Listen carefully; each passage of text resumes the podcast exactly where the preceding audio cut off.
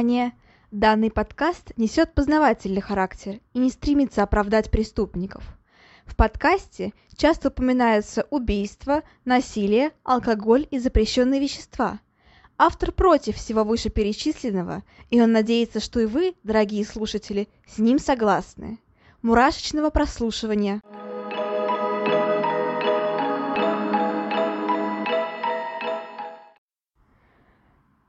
Всем привет! С вами снова Ульяна, и вы слушаете новый выпуск подкаста «Обратная сторона жизни». Всем добро пожаловать! И сегодня мы с вами поговорим об одном из самых известных нераскрытых, ну или же раскрытых преступлений Франции, об исчезновении и убийстве Григори Веймена. И вообще, вообще, это дело до сих пор идет, и в нем появляется очень много интересных подробностей, непонятностей еще больше всплывает, но тем будет интереснее про него говорить. И, кстати, э, кстати, есть целый сериал, посвященный этому делу, он так и называется «Дело Григори», французский сериал, если интересно, можете посмотреть. Э, я только начала его смотреть, пока еще не до конца, но, но, в принципе, снят на самом деле неплохо и довольно-таки смотрибельно. Если вы любите что-то такое основанное на реальных событиях, то можно глянуть. Кажется, он даже доступен в некоторых онлайн-кинотеатрах в России, по-моему, на Иви, на Кинопоиске, если я не ошибаюсь. В общем, можете посмотреть. Ну а мы начинаем. Итак, все случилось 16 октября 1984 года. Тогда во Франции произошло исчезновение и убийство Григори Вельмена. Его нашли тем же днем, буквально через несколько часов после заявления о пропаже. И, собственно говоря, в этом деле очень и очень много темных, непонятных пятен. Для начала, конечно, начнем знакомство с родителями мальчика. Отца Григорий звали Жан-Мари Вельмен. И, собственно говоря, чем-то ну, примечательным он э, не, знамен... Э, не отличился. В принципе, в его биографии не было никогда никаких проблем, никаких подозрительностей, ничего такого, что могло бы вызвать подозрение. А, мать мальчика звали Кристин Белес, и она была швеей. Поженились они в 1979 году. А, собственно говоря, уже 24 августа 80 -го года у них родился сын, которого назвали Григори. Они жили в маленькой деревне, которая называлась Липанш-сюр-Волонь. Собственно говоря, это такая крохотная деревенька, где все друг друга знают, и ну, я люблю такие места, но, как правило, они хранят самые-самые темные тайны. И, как я уже сказала, в принципе, отец мальчика ничем таким примечательным, ну, не отличался. Однако говорят, что он довольно-таки сильно любил хвастаться. То есть единственный грешок, который за ним был, это хвастовство. Он любил выставлять э, деньги на показ, любил покупать дорогие вещи, ну и в целом страдал вот такой вот небольшой гордыней. Это важный факт, и потом вы поймете почему. В тот самый роковой день э, пропажи и убийства мальчика, собственно говоря, он был вместе со своей матерью. Напомню, это было 16 октября 1984 года, когда Грегори было всего лишь 4. Собственно, женщина занималась э, по дому, своим хозяйством, уборкой и так далее, а Грегори играл в саду. Да, он был не под присмотром, но это была маленькая деревня, э, они так часто делали, и все друг друга знали, никто ничего не боялся, поэтому о том, что сыну может угрожать опасность, его мама даже и не думала. Однако через некоторое время, когда она закончила домашние дела, она поняла, что Грегори нигде нет. Сначала она не испугалась, подумала, что мальчик мог куда-то заиграться, куда-то убежать. Она обыскала сад, потом обыскала дом, а потом а, прошлась по округе, но мальчика нигде не было. В пять часов вечера она поняла, что нужно что-то делать, и обратилась в полицию вместе со своим мужем Жаном Мари. Там они заявили о том, что их сын пропал. И буквально через полчаса после этого заявления пришел анонимный звонок, который был адресован дяде мальчика Мишелю. По телефону аноним говорил, что мальчик мертв, что он похищен и что его труп находится в реке Волонь. Дядя, конечно же, сразу связался с полицией по поводу этого звонка, однако почему-то полиция не сочла нужным сразу же обследовать реку. И на самом деле мы еще поговорим о такой халатности и какой-то странности в поведении полиции. Да, об этом разговор тоже пойдет. Собственно говоря, почему-то, почему-то после этого звонка никто сразу же не бросился в реку, чтобы попытаться найти ребенка. Нет. А, полиция и родители пошли в лес, который находился недалеко от дома, потому что подумали, что мальчик мог заблудиться именно там. Однако в лесу его не обнаружили. Поэтому уже довольно поздно, ближе после 9 часов вечера, они все-таки решили послушать анонимный звонок и отправиться к реке. К сожалению, мальчика нашли мертвым. Он был связан, его лицо было закрыто шапкой, и по всем признакам это было убийство. Но теперь мы вернемся немножечко назад. Все дело в том, что уже с 81 года, то есть э, за три года до этого страшного происшествия, к родителям мальчика стали поступать анонимные звонки и письма. В них некий человек угрожал им. И э, в первую очередь эти письма были адресованы именно отцу мальчика, а, Жану Мари, как я уже сказала. В целом, а, там Жанна Мари обвиняли в том, как, каких-то преступлениях, а, в том, что он постоянно кичится своими деньгами и э, во всем таком прочем. То есть было очевидно, что аноним его просто ненавидит. Непонятно за что. То есть то ли за богатство, то ли за еще что-то, непонятно. При этом, как ни странно, а, родители никак не обращали внимания на эти письма и просто их игнорировали, звонки сбрасывали и не обращались в полицию по этому поводу. Видимо, считали их несерьезными. Хотя, хотя, аноним знал очень много подробностей об их семье. То есть это должно было насторожить. Ну и натолкнуть на некую мысль о том, что э, анонимом может быть кто-то из членов семьи.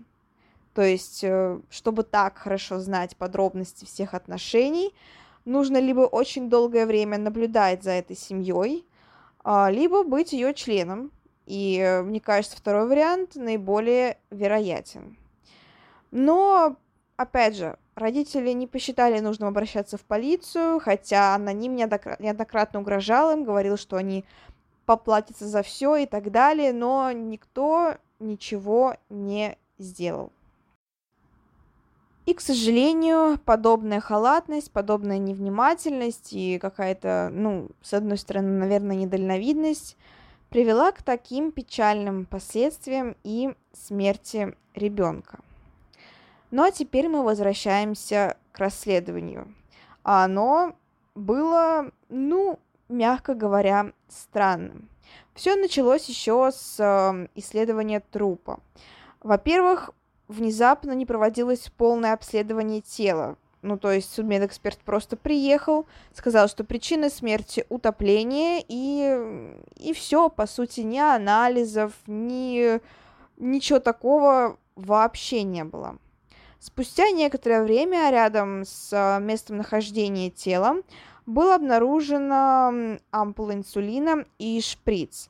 Но, опять же, ничего не было исследовано, не была произведена токсологическая экспертиза, и нельзя было сказать с стопроцентной уверенностью, что этот шприц и эта ампула имеют отношение к делу. Хотя, хотя, э, возможно, мальчика могли каким-то образом там, не знаю, усыпить или даже убить с помощью этого самого инсулина, если, если бы вкололи слишком большую дозу. Я думаю, для э, четырехлетнего ребенка прям совсем много инсулина не потребуется. Через некоторое время после преступления к родителям мальчика снова стали приходить анонимные письма. И в них, судя по всему, тот же самый человек, который отправлял письма и до этого, а, брал ответственность за убийство и говорил, что, ну, в общем, насмехался над родителями, говорил, что да, это он все совершил, и что это месть э, за все. За что непонятно, но за все. А, далее он обвинял, опять же, отца мальчика в том, что тот э, пользуется своими деньгами, в том, что они не помогут вернуть ему сына и так далее. И опять же, все это максимально-максимально странно. Тут стоит поговорить далее о расследовании. А, за э, это дело взялся молодой судья Жан-Мишель Ламберт. И мне хотелось бы сказать, что дальше все происходило как в кино, и такой молодой, амбициозный следователь с новыми идеями, как, не знаю, в любом детективном сериале, там быстро все раскрыл, все смог сделать, доказать, там, кто убийца и так далее, но нет. К сожалению, Жан-Мишель Ламберт совершил очень много ошибок в расследовании. Uh, да, он был молодым, ему было около 30 лет, чуть-чуть побольше, там, по-моему, 34. И это было, ну, одно из первых его серьезных дел. И это дело полностью скружило ему голову. Начнем с того, что он вместо того, чтобы вести расследование, проводил время с журналистами, а они его облепили как мухи. Он выдавал им буквально всю информацию, вообще всю. А им это только было и надо, и они выкачивали, постоянно э, выкачивали из него всю информацию, постоянно с ним общались, в общем-то, следователь, следователь работал не с делом, а с журналистами. И э, почему, для чего, непонятно. Видимо, он хотел таким образом прославиться, каким-то, ну, привлечь к себе внимание, показать, какой он крутой, но дело с мертвой точки это не сдвинуло. Ну и ладно, потому он общался с этими журналистами, но при этом, не знаю, вел еще дело и при этом делал это хорошо. Но нет. Все улики, которые были получены во время расследования, хранились э, очень и очень плохо, и это, мягко говоря, в ненадлежащем качестве, и поэтому пришли в абсолютную негодность. Даже записи звонков от анонима, ну, казалось бы, записи с голосом и так далее, но нет, записи голоса анонима были получены, но тоже хранились очень-очень плохо, что привело к повреждению записи и тому, что практически нельзя было различить, что вообще говорил этот человек. Однако, несмотря на всю халатность, а, подозреваемые все-таки были. И, как я уже сказала ранее, подозревались в основном именно члены семьи. И начнем мы с а, Бернарда Лароша – это двоюродный брат отца мальчика, но при этом он был ему как настоящий брат, а, потому что у них были очень близкие отношения. В принципе, Бернард Ларош воспитывался с родителями отца мальчика там, потому что сам остался сиротой и так далее. Собственно, у них правда были очень близкие отношения, но все испортил один случай. Собственно говоря, Бернард Ларош, в отличие от, в отличие от Жанна Мари, нуждался в деньгах. У него была жена и маленький сын, который был ровесником Григори, и который очень сильно болел. Собственно, Бернард Ларош попросил э, Жан, э, Жана Мари, чтобы тот устроил его на работу на свою фабрику. Однако Жан-Мари по какой-то причине отказался. Ну, он говорил про то, что типа, если он устроит его на работу, то подумает, что как бы это протекция, что так нельзя и так далее. В общем-то, отговорился. И после этого Бернард Ларош возненавидел Жанна Мари. И, знаете, в принципе, это неплохой мотив. Кроме того, на его вину указывали косвенные улики, только-только косвенные. Во-первых, была проведена экспертиза почерка, и, в принципе, эксперт пришел к выводу, того, к выводу, что, ну, в принципе, в принципе, Бернард мог написать эти письма, и, в принципе, что-то общее в этих почерках есть. А, вот такая первая улика. И вторая улика связана с этими же письмами. А, то, что, ну вот знаете, когда вы что-то пишете на бумаге, если под бумагой ничего нет, там других листиков или еще, э, или еще чего-то, там могут быть отпечатки поверхности. И, собственно говоря, на одном из писем было, а, были отпечатаны инициалы, то есть как будто бы они были подложены под это самое письмо. И инициал тот самый был буквой L. Ну, как бы, понимаете, Ларош, L, ну, как бы тоже такая себе улика, но она есть. Далее. Странно себя вела жена Лароша. Собственно говоря, она, говорят, была слишком назойливая по отношению к расследованию, ну, то есть проявляла максимальное, максимальное участие, и это тоже было странно. Ну и кроме того, она не появилась в день убийства мальчика на работе, что также навело на мысль о том, что она могла помогать своему мужу в совершении преступления. Была допрошена сестра э, Мариэль Боль, собственно, сестра Мари Эн, это жена Лароша. Мари, э, Мариэль э, Боль было всего лишь 15 лет, и эта самая Мариэль, точнее Мюрель в другом произношении, говорила про то, что в тот самый день, в день смерти мальчика, она ездила на машине вместе с Бернардом Ларошем, который отвозил ее из школы. И что вместе они отправились в Липанш-Сюр-Волонь, где Бернард взял Грегори с собой и отвез его к реке. Что было дальше, девочка не видела. А, собственно, после этого заявления Бернарда Лароша арестовали, естественно говоря, и тот самый судья Ламберт, он э, сразу оповестил всю страну о том, что преступление раскрыто, что он такой молодец, что он справился с этим делом, но не тут-то было. Все дело в том, что Мюрель, видимо, как и сам этот э, судья Жан-Мишель Ламберт, решила отличиться. И солгать. На самом деле она не каталась в тот день на машине с, э, с Бернардом, а добралась до дома на школьном автобусе. Непонятно, что ее сподвигло сказать, обвинить, собственно говоря, Бернарда в таком страшном преступлении. А, по одной из версий она действительно просто хотела прославиться, по другой версии, ну, там были проблемы, мягко говоря, на допросе. Ну, то есть вы понимаете, о чем я говорю. Возможно, ее допрашивали силой. Собственно, Бернарда пришлось отпустить.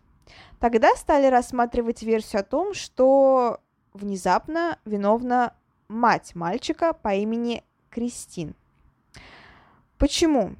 А, потому что говорили про то, что видели, как она ездила куда-то на автомобиле в день смерти мальчика, то есть что она могла сама его отвезти к реке, там убить и вот таким вот образом все провернуть.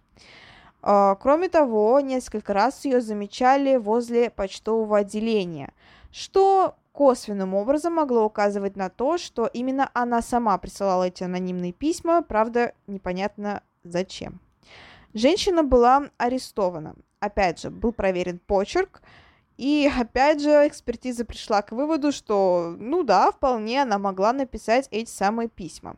Кстати говоря, Кристина в тот момент находилась а, в состоянии беременности, она была беременна, и ее допрашивали очень много часов с а, очень, а, так скажем, допрос э, с очень большими подробностями, без перерывов и в тяжелейшем состоянии, что привело к тому, что ей стало плохо, ее госпитализировали, и, к сожалению, она потеряла одного из детей, она была беременна близнецами.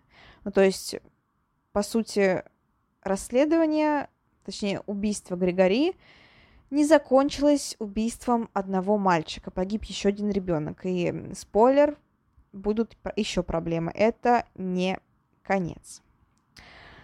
А, собственно говоря, Кристин продолжает обвинять э, вот во всем произошедшем, однако мотив, мотива нет вообще. Тогда судья Ламберт решает, что женщина просто сошла с ума, решила убить сына, поэтому отправляет ее на психиатрическую экспертизу, но, но нет, экспертиза подтверждает, что она была абсолютно вменяемой, что она э, тоже, что она при, пребывает в абсолютно вменяемом состоянии. И, э, собственно говоря, Ламберта это тоже не, не напрягло. Он продолжал придерживаться версии о том, что Кристина все-таки могла являться потенциальным убийцей собственного сына. Вот такой вот настойчивый судья. И дальше происходит еще одно трагическое событие, потому что тот же самый Ламберт, напомню, ничего никогда не скрывал, и поэтому вскоре в прессе появилась та самая запись, на которой допрашивалась Мюрриэль относительно того самого Лароша. Естественно, семья погибшего мальчика прослушала эту запись. Естественно, э, Жан-Мари просто обезумел от подобного признания, то есть он услышал своими ушами, как Мюрриэль говорит про то, что да, Ларош взял сына, увез его на реку и там убил. И, собственно говоря, это все привело к тому, что Жан-Мари отправился к Ларошу, взяв с собой ружье и убил его.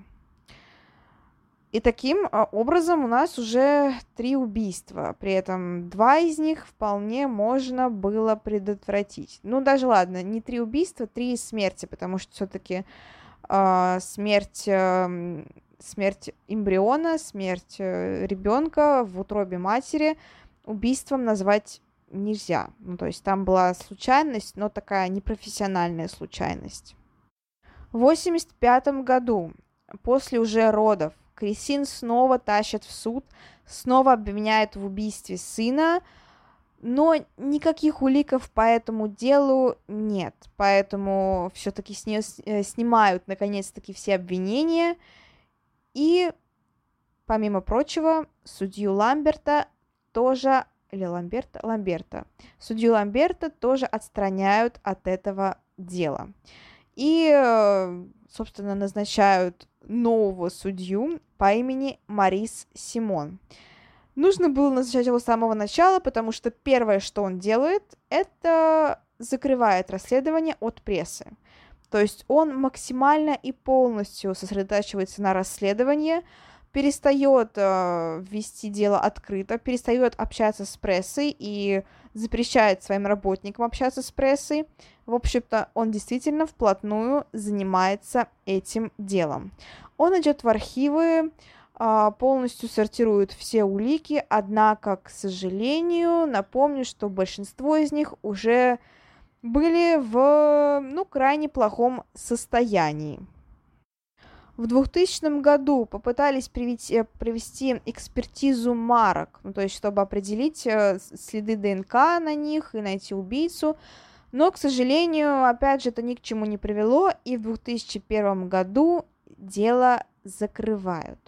Однако его возобновляют. В 2008 году, проводят новые экспертизы ДНК уже с, новым, с новыми технологиями, и ДНК пытаются взять с веревки, э, с помощью которой связали мальчик, э, с помощью которой связали мальчика. Снова ни к чему не приводит, снова дело встает в тупик, э, ни ДНК, ничего, никаких подозрений, ничего подобного нет. И все случается через несколько лет, еще в 2013 году. Тогда вновь используют новые технологии – и решает провести еще одну экспертизу почерка. И тут уже почти со стопроцентной точностью определяют, что почерк принадлежал еще одной родственнице мальчика по имени Жаклин Жикоп. И она была тетей отца Григори, ну, то есть тетей Жана Мари. Вот такие вот сложные семейные связи в этой семье. В общем-то говоря, ее арестовывают, и снова проводят еще кучу-кучу экспертиз. И э, по анонимным звонкам, по тем самым звонкам, по экспертизе почерка определяют, что, скорее всего, убийц было двое. И причем, скорее всего, они были разных полов. И причем, скорее всего, это была та самая Жаклин и ее муж по имени Марсель. Почему? Как так? Зачем? Не очень понятно. Но улики и экспертиза указывают на них. И, кстати говоря, это все случилось в 2017 году. И в этом же году, ну то есть буквально вот не то чтобы день в день, но вот в кратчайший промежуток времени покончил самоубийством тот самый Жан-Мишель Ламберт. Почему он это сделал? Потому что в своей предсмертной записке он указывал ту причину, что что опасается, что его слова по этому делу, его записи, его расследования по этому делу могут быть дискредитированными, и что кто-то может неправильно понять его ведение дела и так далее, и что его могут возненавидеть. В общем-то, это была та причина, по которой он покончил жизнь самоубийством. Что было дальше? Ну а дальше непонятно. На самом деле, как я уже сказала, а, ту самую Жаклин и Марсель, на которых все указывало, их, да, действительно обвинили в этом преступлении, но пока никаких выводов по этому делу нет. То есть, э, правда ли они совершили это расследование, э, это убийство, или это сделал кто-то еще, на данный момент э, не очень понятно. То есть, пресса молчит, что, кстати, напомню, не так плохо в этом деле, потому что мы видели, к чему привела полная открытость этого, полная открытость перед прессой, перед журналистами, ни к чему хорошему. Поэтому пускай уж лучше полиция не выдает всех своих секретов, а, молча и подробно ведет расследование, а уже потом, когда все станет точ- точно понятно, точно известно, когда уже будут прям совсем точно улики обвинения, вот пускай тогда все и всплывет на поверхность. А пока что, надеюсь, все занимаются своими делами, и надеюсь, что все-таки ну, это дело будет закрыто. В том плане открыто, раскрыто и закрыто. Что я могу сказать? Что непонятное дело. В чем виновен Жан-Мари? За что ну, то есть как нужно ненавидеть человека, чтобы выкрасть его ребенка и убить. При этом о самом мальчике Григорий говорили, что он был очень тихим, дружелюбным, но при этом немножко боязливым и никогда не шел на контакт с незнакомыми людьми. То есть, если его не волокли силой, и он сам пошел за преступником, значит, он знал этого преступника, и значит, он не видел в нем угрозы. А это еще раз подтверждает то, что убийца является именно родственник мальчика, которого он знал хорошо и которому он доверял. Непонятно, почему родители никак не обращали внимания на письма с угрозами. Это были довольно серьезные угрозы, и аноним действительно многое знал об их семье, самые такие, ну, мелкие подробности. То есть, почему они не обратили на это внимание, Возможно, им действительно было что скрывать. Но что, что они могли скрывать? Что, опять повторюсь, насколько нужно ненавидеть человека, чтобы убить его маленького ребенка?